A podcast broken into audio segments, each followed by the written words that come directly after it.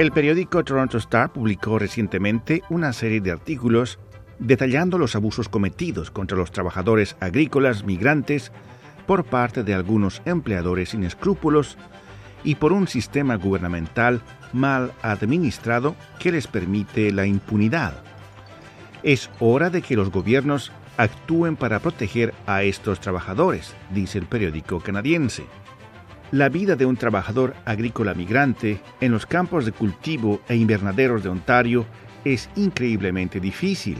Después de todo, estas personas llevan a cabo un trabajo con bajos salarios que la mayoría de los canadienses simplemente no quieren hacer. Estos trabajadores migrantes son vulnerables a la explotación en muchos frentes, pero gran parte de esos abusos podrían evitarse si los gobiernos federal y provincial tomaran medidas sencillas para mejorar las condiciones de trabajo. El abuso de los trabajadores agrícolas migrantes puede comenzar antes de su llegada a Canadá.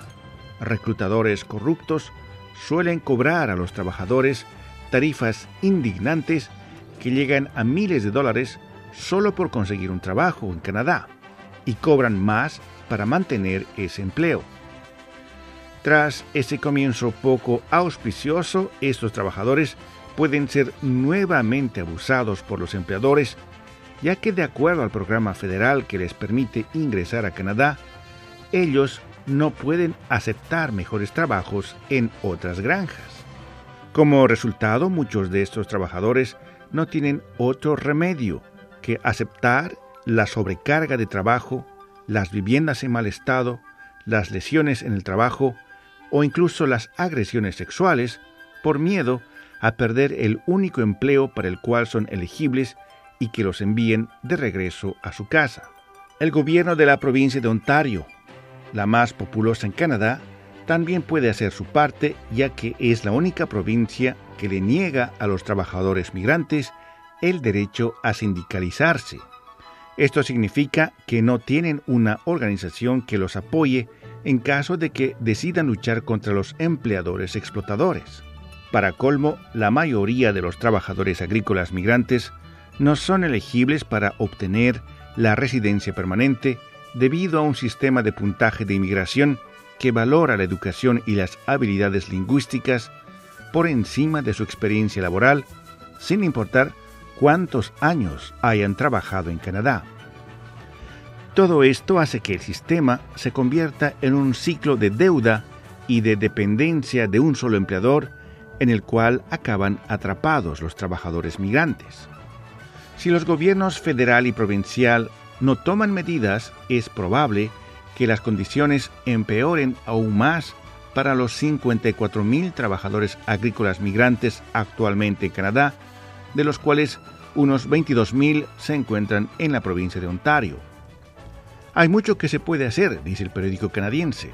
El primer paso es que Ottawa emita permisos abiertos para permitir que los trabajadores migrantes puedan laborar en cualquier granja una vez en Canadá.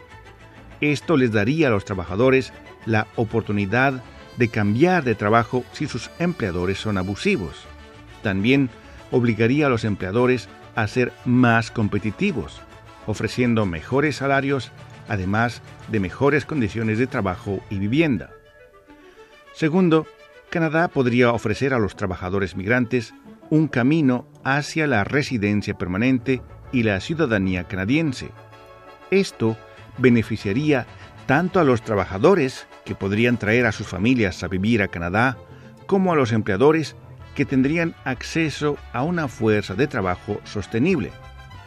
Ontario dio un primer paso en esa dirección al anunciar que permitirá que los trabajadores actualmente empleados en la construcción y la agricultura soliciten el estatus de residente permanente en Canadá, esto con menores requisitos de conocimiento del idioma y menor educación.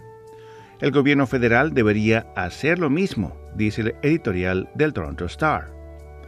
En tercer lugar, Ontario debería permitir que los trabajadores agrícolas migrantes se sindicalicen, como lo hacen otras provincias. Esto para que los empleadores abusivos no puedan amenazarlos con la deportación si se atreven a quejarse cuando los derechos de estos trabajadores migrantes son violados. En cuarto lugar, tanto el gobierno federal como los provinciales deben inspeccionar a los empleadores con más frecuencia para asegurarse de que cumplen con los estándares de condiciones laborales y de vivienda.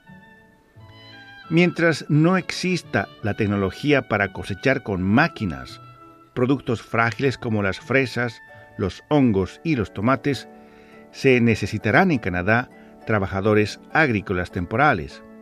Pero si el gobierno federal los va a traer al país, tanto Ottawa como las provincias deben asegurarse de que esos trabajadores disfruten de medidas de protección mucho más elevadas que las actuales. En su estado actual, el sistema que regula a los trabajadores agrícolas migrantes en Canadá es más bien una receta y una ocasión para el abuso y el maltrato de estas personas, dice finalmente el editorial del periódico canadiense Toronto Star. Rufo Valencia, Radio Canadá Internacional.